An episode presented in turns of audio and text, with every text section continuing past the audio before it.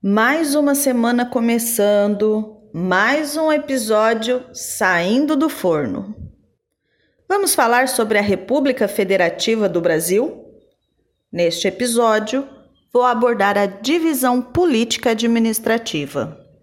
Antes de começar o episódio, quero informar que também estamos na Black Friday, com 40% de desconto no e-book, com todas as respostas dos exercícios e alguns você ainda poderá enviar para minha correção. Isso mesmo. Vai perder esta oportunidade? O link, já com desconto, está aqui na descrição do episódio. Agora sim, a República Federativa do Brasil é uma república federativa presidencialista. Como assim? É uma república porque o chefe de Estado é eletivo e temporário. Federativa, porque os estados possuem autonomia política. Temos um total de 26 estados, além do Distrito Federal. Presidencialista, porque ambas as funções de chefe de governo e de chefe de estado são exercidas pelo presidente. É um direito nosso eleger os nossos representantes de quatro em quatro anos.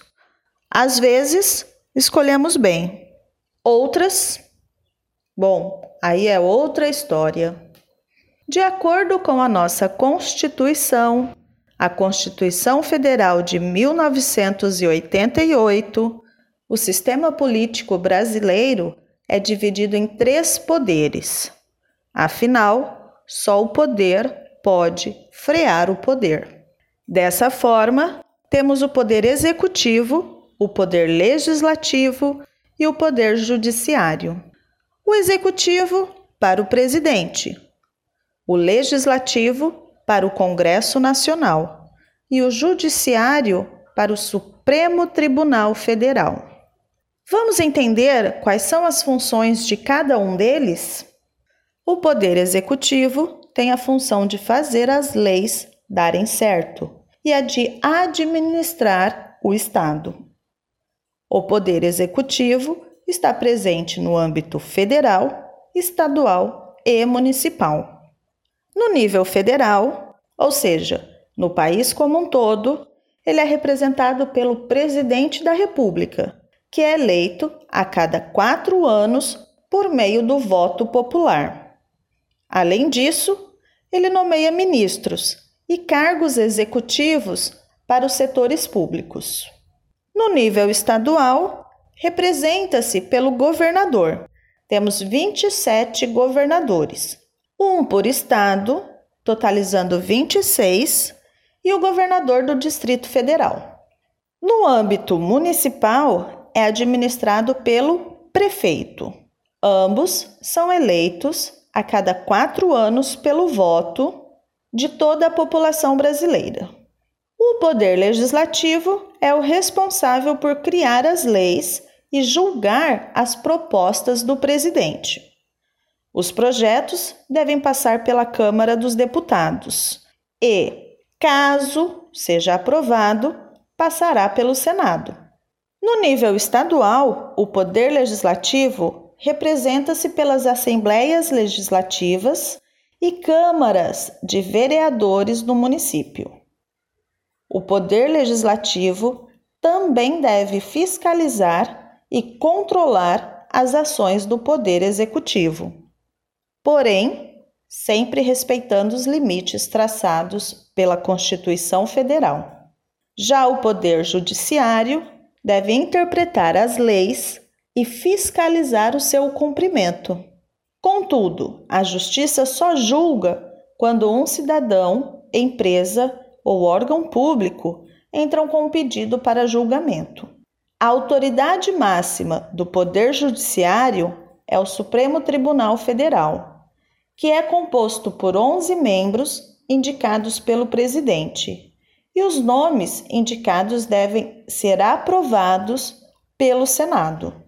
Os ministros do STF são responsáveis por seguirem à risca a Constituição Federal, ou seja, todas as leis devem obedecer às regras presentes nela. Os três poderes, executivo, legislativo e judiciário, são independentes e devem trabalhar para o bem-estar da população brasileira.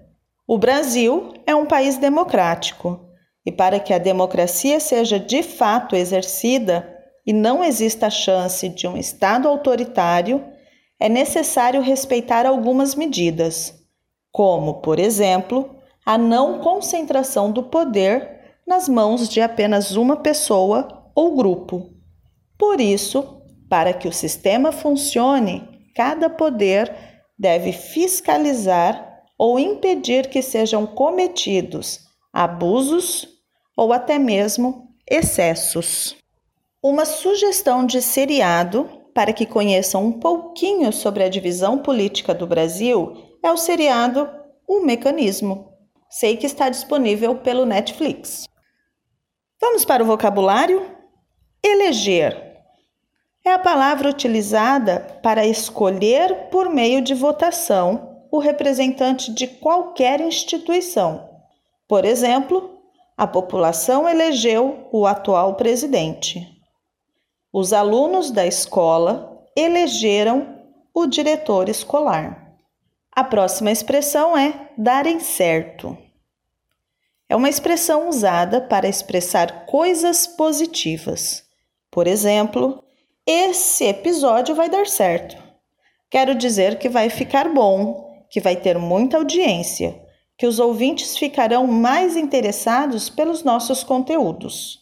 No texto, utilizei darem certo também com o sentido de positividade, já que a função do poder executivo é a de fiscalizar as leis. E por último, valeu! Eu vi uma discussão em algum lugar nas redes sociais sobre o uso do valeu. Vou finalizar o episódio utilizando essa expressão. E o sentido é de agradecimento.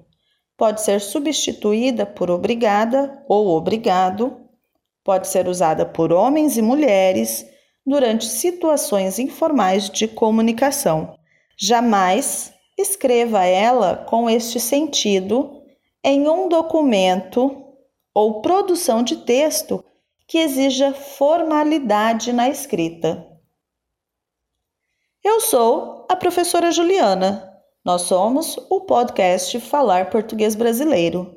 Publicamos o podcast toda segunda-feira e você pode escutar nos diversos aplicativos de reprodução de áudio. Também pode escutar na nossa página falarportuguesbrasileiro.com.